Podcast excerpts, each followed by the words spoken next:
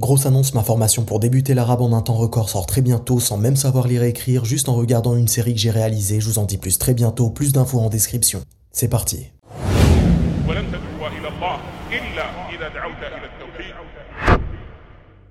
De nos jours, qui influence le plus le mode de vie des jeunes? Les vêtements, les tendances, la façon de parler. Avec certitude, le monde du hip-hop et du rap. De communauté détestée dans les années 90 à communauté tendance en 2020, la majeure partie des plus jeunes sont influencés par ce style musical. On le sait tous, au-delà de la musique qui est interdite en islam, le rap a pour particularité de faire la promotion de l'alcool, de la débauche, de la vulgarité, de la drogue, du crime et de l'injustice. Mais existe-t-il des rappeurs qui ont réussi à sortir de cet enfer? Je vous emmène dans une histoire incroyable et extrêmement touchante l'histoire d'un rappeur proche de Puff Daddy, signé chez Bad Boy Records, qui a pu se repentir. L'histoire de Loon, qui s'appelle maintenant Amir.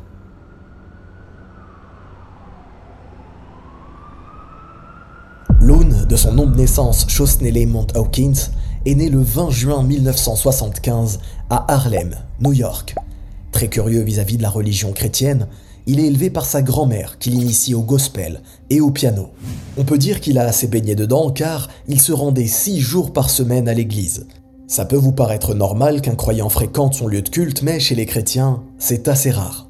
Sa mère, malheureusement, est touchée par la drogue et fait partie de ce que l'on peut appeler un gang. Impossible pour elle de l'élever. Quant à son père, il ne l'a jamais connu et le rencontrera pour la première fois à l'âge de 33 ans. Juste avec ça, Imaginez-vous la vie d'un enfant qui voit sa mère dans cet état et ne connaît pas son père. Clairement, tous les ingrédients sont réunis pour faire naître en lui un sentiment de tristesse. Étant donné qu'il vivait presque dans l'église, tellement il la fréquentait et qu'il lisait beaucoup la Bible, forcément au bout d'un moment et en grandissant, il se mit à se rendre compte de certaines contradictions. Pour lui, il trouvait inconcevable que Dieu puisse avoir un enfant. En fait, pour lui, Jésus ne pouvait pas être le Fils de Dieu. Il se disait mais si Jésus est Dieu, alors pourquoi prie-t-il lui aussi? Et surtout, qui prie-t-il? Il demanda donc à ses grands-parents de lui expliquer cette contradiction. Ils ne réussirent pas à répondre à sa question et se contentèrent de lui dire ⁇ Tu ne crois plus en Jésus ?⁇ Bref, il était très jeune et il ne voulait surtout pas les vexer. Il n'insista pas. Mais c'est à ce moment que la flamme du tawhid commença à naître dans son cœur. C'est à ce moment-là qu'il eut la certitude de l'existence d'un Dieu unique.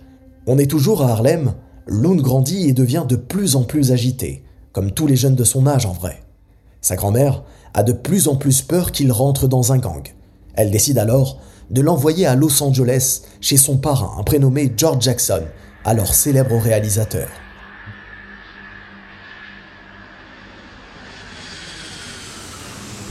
Je voulais pas préciser, mais Loon est plutôt blagueur, avec beaucoup d'humour. D'où son nom de scène, Loon, qui signifie clown.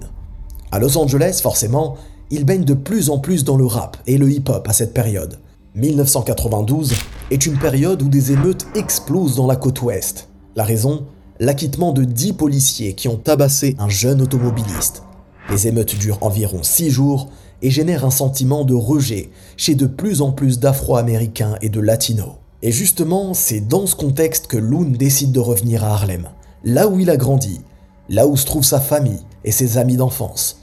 Plus de doute, à 17 ans, il sait ce qu'il veut faire de sa vie. Il veut devenir rappeur. Il rencontre des grands noms et essaye de percer, jusqu'à ce qu'il signe chez un gros label. À ce moment-là, la religion est tellement loin, et comme tout chanteur-rappeur, la chose qui lui importe le plus est de réussir dans la musique, avoir de l'argent, du succès et de la réputation. Et le moins que l'on puisse dire, c'est qu'il y parvient. Il rejoint des noms très connus du rap US, comme Maze, puis Puff Daddy, mais aussi DMX et bien d'autres. Bref, pour lui tout semble fonctionner, mais il n'est toujours pas heureux. Il lui manque quelque chose, comme si tout cela n'était finalement pas ce qu'il recherchait. Entre 2001 et 2008, il pense être sur le toit du monde, et sa popularité ne cesse de grandir, et c'est lors d'une tournée internationale que sa vie va totalement changer.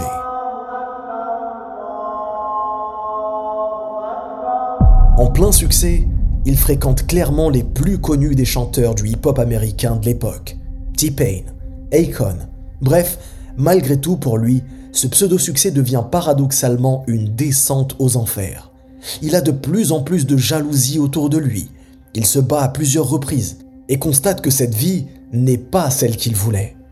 Et alors où il enchaîne les pays où il écume les showcases et les concerts en Asie, en Europe, en Afrique, au Moyen-Orient, et plus précisément lors d'un voyage à Abu Dhabi, son Seigneur Allah lui a décrété un tout autre futur.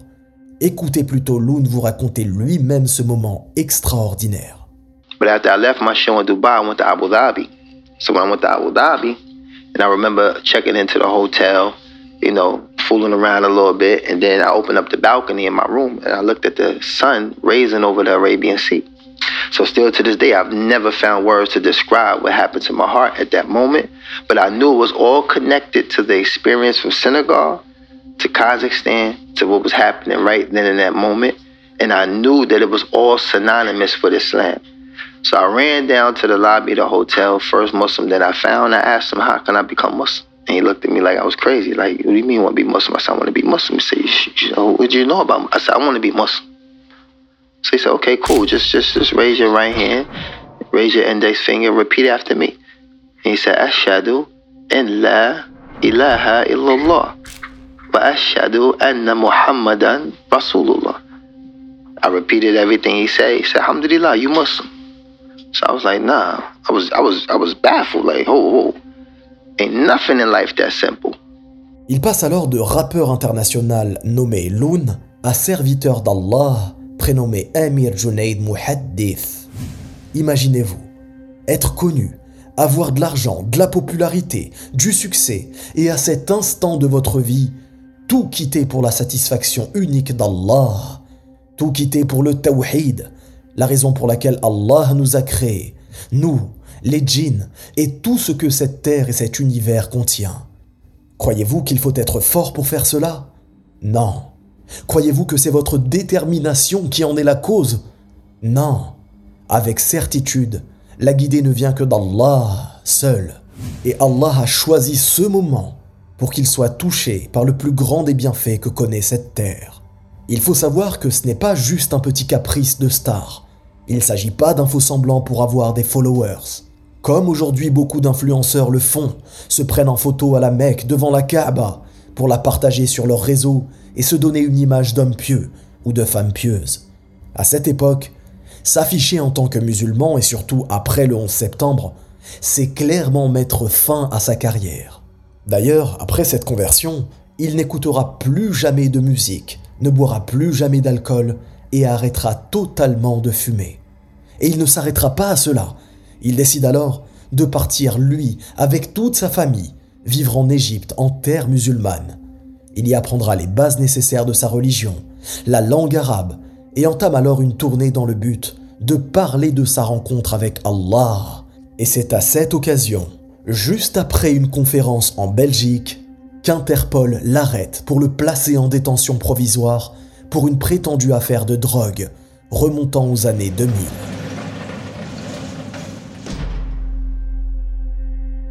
Remontons un peu en arrière. Dans les années 2000, en plein dans sa recherche du succès, il fréquente plusieurs membres de gangs avec lesquels musique et drogue sont étroitement mêlés. Et parce que dans ce milieu, il est très difficile pour sa street crédibilité de se séparer de compagnons de route pas tout à fait clean, il n'y prête pas attention, sans ne jamais toucher ou vendre ni cocaïne ni héroïne. Sur les bases d'une fausse accusation, un mandat d'arrêt international est émis à son encontre par les États-Unis. Et deux ans après son arrestation en Belgique, dans le cadre de ce mandat d'arrêt international, les États-Unis demandent son extradition. À son arrivée aux États-Unis en 2013, il sera condamné à 14 ans de prison, qu'il purgera dans plusieurs établissements pénitentiaires. Plusieurs personnes connues s'associent pour rédiger une lettre commune demandant sa libération pour injustice. Même Donald Trump sera sollicité à ce sujet, en vain. Il restera tout de même 9 ans en prison. Et c'est grâce à une demande de compassionate release, en raison de l'état de santé de sa mère et de sa grand-mère, qu'Amir fut finalement libéré. Depuis, il est actif en tant qu'activiste pour la justice des condamnés et travaille pour l'organisation du Charity Reform mise sur pied par les Kardashians.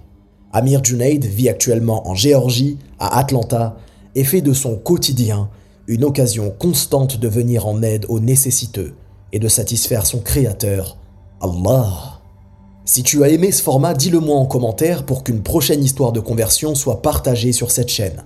Si toi aussi tu connais des histoires incroyables de conversion que tu souhaites voir abordées comme celle de Loon, laisse-moi un commentaire décrivant son histoire. Pour plus d'infos sur ma formation en langue arabe, clique sur le lien en description. Je te dis à très bientôt, Inch'Allah. Wallahu a'lam.